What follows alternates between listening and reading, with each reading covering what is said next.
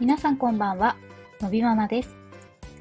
これ本当にどうでもいい話なんですけども、私の失敗話なんですけど、我が家洗濯の量、ものすごい多いんですよ。えー、3人家族なんですけれども、朝と夜と毎日2回回してるんですね。で、今年の3月に洗濯機を買い替えたばかりなので、もう洗濯槽クリーナー、ね、もう月1でもうやりたいと思ってまして、で、先日、まあ、朝のお洗濯が終わってから、洗濯槽の洗浄モードのところを押して、会社に行きまして。で、帰ってきたら、もうね、全然朝と表示が変わってないんですよ。で、あれ？と思って、で、そしたらどうもその、開始ボタンをまず押して、そうすると水が溜まるんですよね。で、途中でなんか音が鳴って、そうしたら、この洗濯槽のなんかクリーニング用の洗剤を入れて、で、もう一回最後にスタートボタンを押さなきゃいけなかったんですけど、その最後の一押しを忘れてたと。なので、6時間かかるんですけど、帰ってきてからね、慌ててやって、まあ、なんとか夜の洗濯には、まあ、ね、ちょっと遅くなっちゃったんですけど、間に合ったっていう、本当にどうでもいい、えー、私の失敗話でした。はい。ということで、本日のテーマは、歩けない？歩かない？バギーいつまで使うか問題。ということで、えー、これは断症のね、あるお子さん、お持ちの方でしたらね、多分共感いただけるんじゃないかなと思うんですけれども、もちろんあの、個人差ありますから、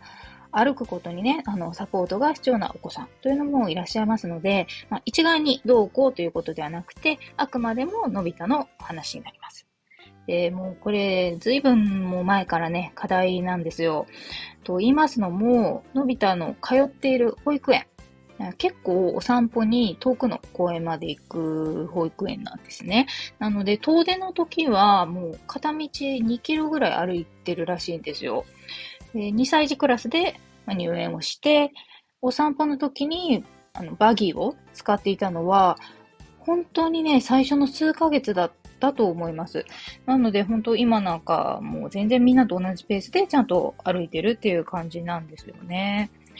ただ、休日にま、家族でね、出かけるってなるとね、同じようにはいかないんですよ。すぐに抱っこしてっていう風になってしまって、で、歩いたと思っても、こう手をね、ちゃんと繋がないとか、好きな方向に行あの、勝手に行っちゃったりとか、わざと反対に行って、で、へへへとかって笑って抱っことか言ってみたり、もうなかなかね、思うようにいかないんですよ。それでもうついついバギーをね、使ってしまうという感じなんですね。で、まず、我が家の、ま生活スタイルなんですけども、よく使う移動手段っていうのは、電車か自転車なんですよ。で、特に電車に乗るときが、まあ問題になってくるんですね。そのバギー問題が出てくると。で、のび太は今5歳。で、身長がね、108センチぐらいあるんですよ。なので、ちょっとね、そろそろもうバギーに乗ってると、えー？みたいな感じで、ちょっと視線を感じることが増えてきたと。で、最近はね、あの、のび太よりちっちゃい、うん、バギーに乗る適正な年齢のお子さんが、こう、エレベーターとかでバギー隣になったりとかすると、えー、なんかすごい不思議そうな顔で見ると、いやもう兄ちゃんがなんで乗ってんのかなみたいな感じ、うん、が、ちょっと感じるなと。で、まあこれ当然だと思うんですよ。私逆の立場だったら、えー、あの子大きいのにまだバギー乗ってるって多分思うと思うんで、もうね、あの当然だなと思ってるんですけど、で、実はそのバギーを卒業するのに目安ってしていたのが、年中さんだったんですよ。これは確か、のび太が年少さんの頃に、まあ、いつまでね、バギー使うのかなってこう、漠然とね、思っていたんですけども、その頃にこう、出先でね、お会いしたダウン症のある先輩の方が、こう、立て続けにね、あの、うちは年中からバギー使ってないよと。ね、抱っこってなる時もあるけど、もう心を鬼にして、あの、応じなかったら、あの、大丈夫だよとか、中にはでも意を決して、もうバギを捨てたと。もうこれ捨て、捨ててしまえばなくなるかって言って捨てたっていう方もいらして、ほうほうと、なるほど、じゃあ、あの、のび太もね、年中を目標にしようって思ってたんですけれども、やっぱね、気づいたら、今ね、年長になってしまったとで、今もね、あの、電車移動の場合は、まあ、目的地が、もう駅から近ければね、もう、そこは割り切ってというか、もう思い切ってというかね、バギーは持っていかないことにしてるんですけども、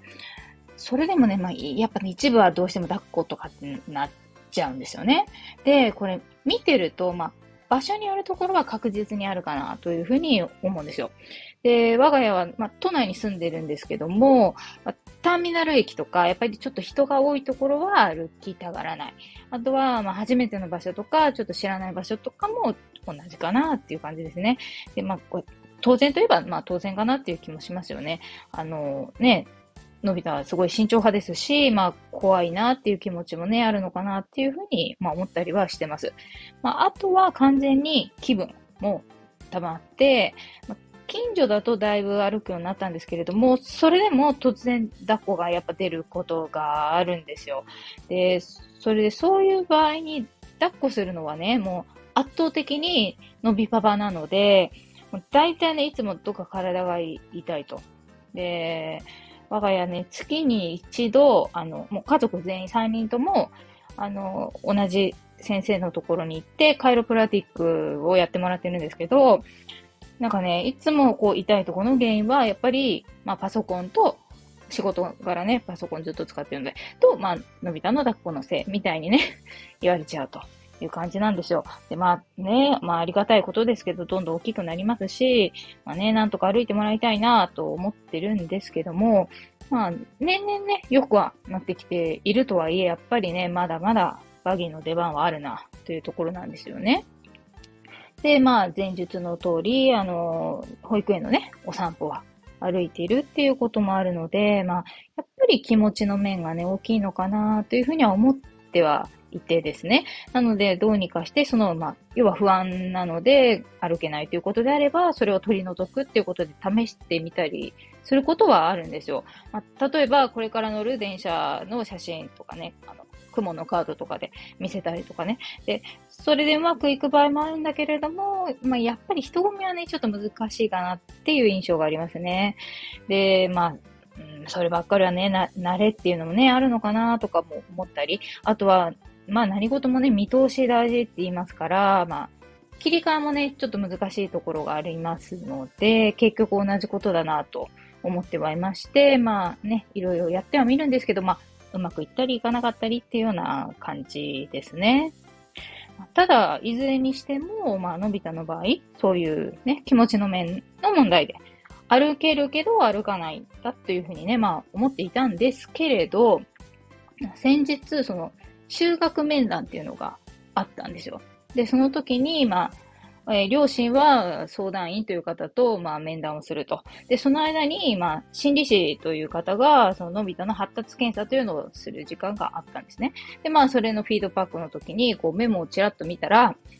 あの、歩行が不安定って書いてあったんですよ。で、まあまあ確かにね、それはそうだなと思って、その障害がないお子さんに比べたらね、ふらふらしているし、まあ階段なんかもね、こう身長差もありますけど、まだ一段一段登っているっていう感じなので、ああ、なるほど、確かになっていうふうに思ったんですね。で、そうなると、まあ単に疲れちゃうとか、まあ歩きにくいとか、まあそういうのもあるかなっていうふうに、まあ思ったんですよ。で、そういうその技術面の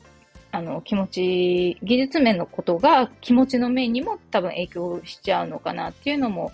ありますよね。まあ、その、要は歩くことに、まあ、自信がまだないから、特に知らないところ歩くのはもうますます不安とかね、そういうのもあるのかなっていうふうにまあ思ったりしました。ね、ただまあね、歩行を安定させるってことはまあ体幹鍛えなきゃいけないっていうことだと思うので、当然歩くっていうこともしてね、それも運動の一つだと思うので、そのためにもやっぱり歩くってこと大事だと思うんですよね。なので、ま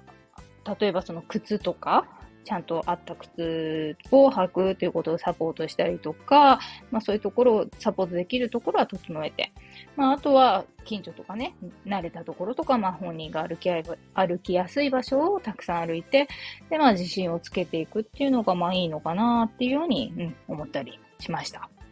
でね、そろそろそのバギーのね、耐荷重も限界っていうか限界超えてるんですよ。なんですけど、まあね、まあ仕方なくね、ドキドキしながら使ってるんですけど、ただまあ歩かない理由っていうところもね、ちゃんと寄り添ってで、考えていかなきゃいけないなっていうことをね、ちょっと改めて思ったりしているところです。ということで、本日はバギーがなかなか手放しきれないというお話でした。さて、最後になりますが、ダウン症のあるのび太くんの日常は、インスタグラムでも配信しておりますので、そちらもご覧いただけたら嬉しいです。では、本日の放送はここまで。最後まで聞いていただきありがとうございました。また次回お会いしましょう。さようなら。